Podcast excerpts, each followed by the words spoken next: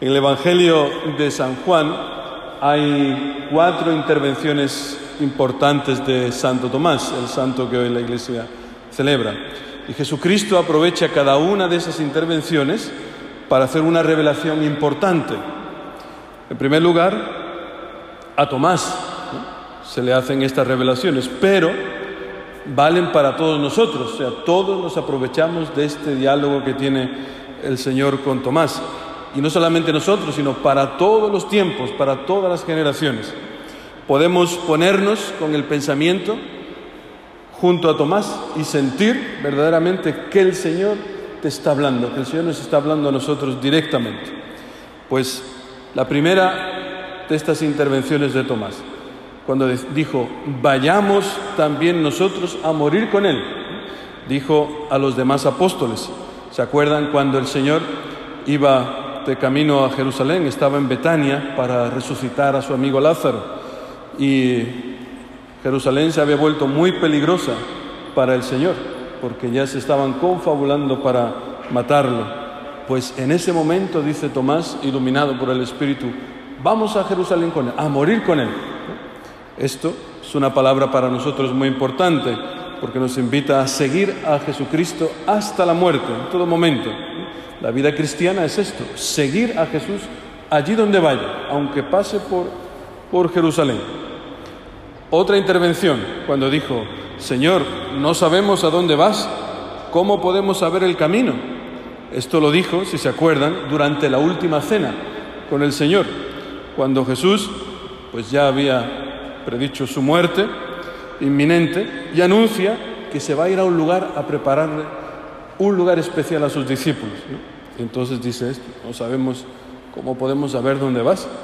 Y Jesucristo aprovecha este momento para decir, yo soy el camino, la verdad y la vida. No uno de los caminos, una de las verdades, una forma de vida para ser más o menos feliz en esta tierra que nos ha tocado vivir. No, no. Él dice, yo soy el camino, la verdad y la vida. No hay otro. Hoy hay mucha religión. No, solamente hay un camino para llegar al Señor. Solamente hay una forma de encontrarse verdaderamente con Dios en este mundo a través de su Hijo Jesucristo, de una forma plena, de una forma absoluta. La tercera intervención, la que hemos escuchado hoy, si no veo en sus manos la señal de los clavos y no meto en mi dedo en el agujero de los clavos y no meto mi mano en su costado, no creeré. Esta es la famosa escena de la incredulidad de Tomás. Pues estas palabras ponen de manifiesto una cosa muy importante, y es que a Jesucristo no se le va a reconocer más por su rostro, sino se le va a reconocer por las cinco llagas, que es el símbolo, es el signo más potente, digamos así, del amor que nos ha tenido. Esos cinco, cinco llagas que Él presenta ante el Padre. Cada vez que se predica, cada vez que se anuncia el querigma, Jesucristo está delante del Padre presentando sus llagas gloriosas intercediendo por todos nosotros, el símbolo absoluto de que Él nos ama, sus cinco llagas. ¿Hasta qué punto eh, ha llegado a amarnos? Hasta derramar la última gota de sangre. Pues Jesucristo, ocho días después de este acontecimiento, lo interpelará. Eso es importante, cada ocho días aparece el Señor, que es justo como la misa del domingo, ¿no? Cada ocho días es importante estar ahí, porque si uno no está ahí el domingo, oye, se te pasa la oportunidad pasa el Señor y no lo ves. Importante estar ahí. Pues ocho días le dice el Señor, acerca aquí tu dedo y mira mis manos, trae tu mano y métela en mi costado y no seas incrédulo, sino creyente. Respecto a este Evangelio, San Gregorio Magno dice una frase bellísima.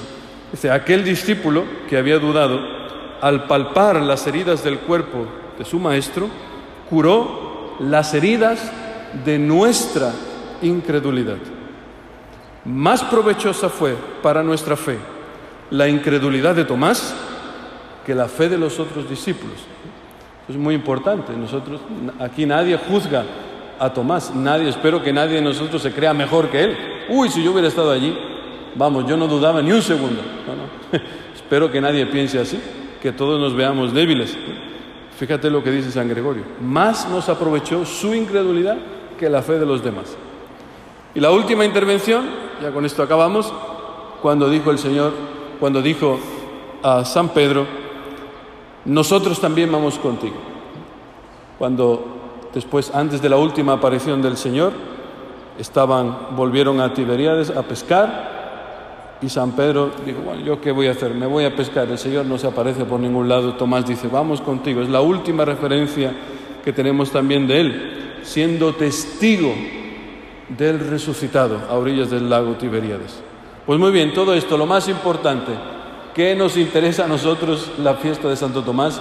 ¿A mí de qué me sirve que la Iglesia celebre hoy a este santo apóstol? Pues mira, lo dice el Papa Benedicto XVI. El caso del apóstol Tomás es importante para nosotros por tres motivos.